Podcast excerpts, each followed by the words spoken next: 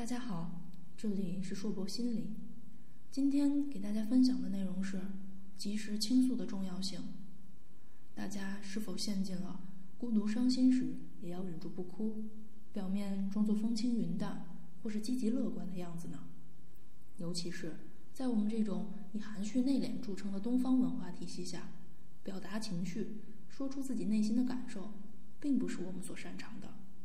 在我们经历的教育中，也并不鼓励我们表达出自己内心的伤痛，但是从心理学的角度来讲，你很可能是得了糖果症候群。患了糖果症候群的人，无论是孤独的时候还是悲伤的时候，都不会哭出声来。而对于我们大部分的普通人来说，看到陷入悲伤的人，往往因为不想刺激对方受伤的心，而不愿意提及具体的问题。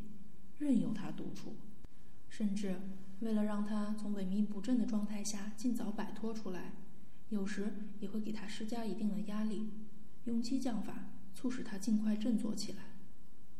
但是，据一份心理学研究报告说明，越是伤心痛苦的经验，越要及时的倾诉给身边的人，这样对治愈心痛是非常的有效的。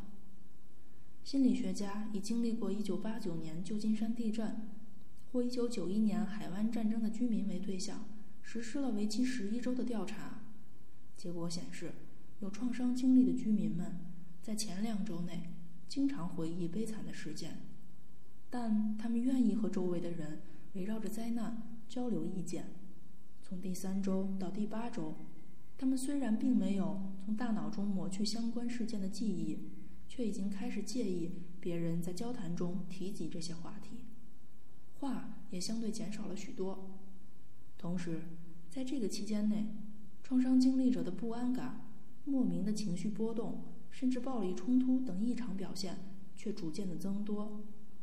其原因就在于抑制情感的副作用，因为受到周围环境的制约，情感表达也受到了限制，从而。给经历灾难的居民的身心健康都带来了极坏的影响，而及时的向他人倾诉，则能有效的释放因为创伤事件带来的内心压力和焦虑。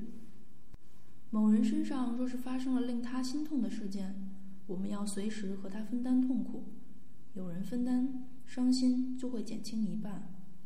而当我们自己经历了会让自己痛苦的遭遇时，也要尝试着。及时的讲给身边的人听，学会倾诉。请大家试着去了解这样一个概念吧：悲伤或者焦虑本身是客观存在的情绪，它们并不可怕。可怕的是你假装这种痛苦不存在，用甜美的外表来粉饰受伤的心，任由痛苦来侵蚀你的健康。好了，今天的分享就到这里。我们下面来回顾一下今天的知识小要点。糖果综合征，患有这类症状的人，无论是孤独的时候还是悲伤的时候，都不会哭出声来。但这只会让你的身心更加的痛苦。你若有伤心的事，或者你身边的人处于悲伤之中，随时要和他们分担痛苦，聆听对方的倾诉。悲伤若是和他人分担，就能减轻一半。这里是硕博心理，无论你在哪里。世界和我陪伴着你。今天的分享就到这里，谢谢大家。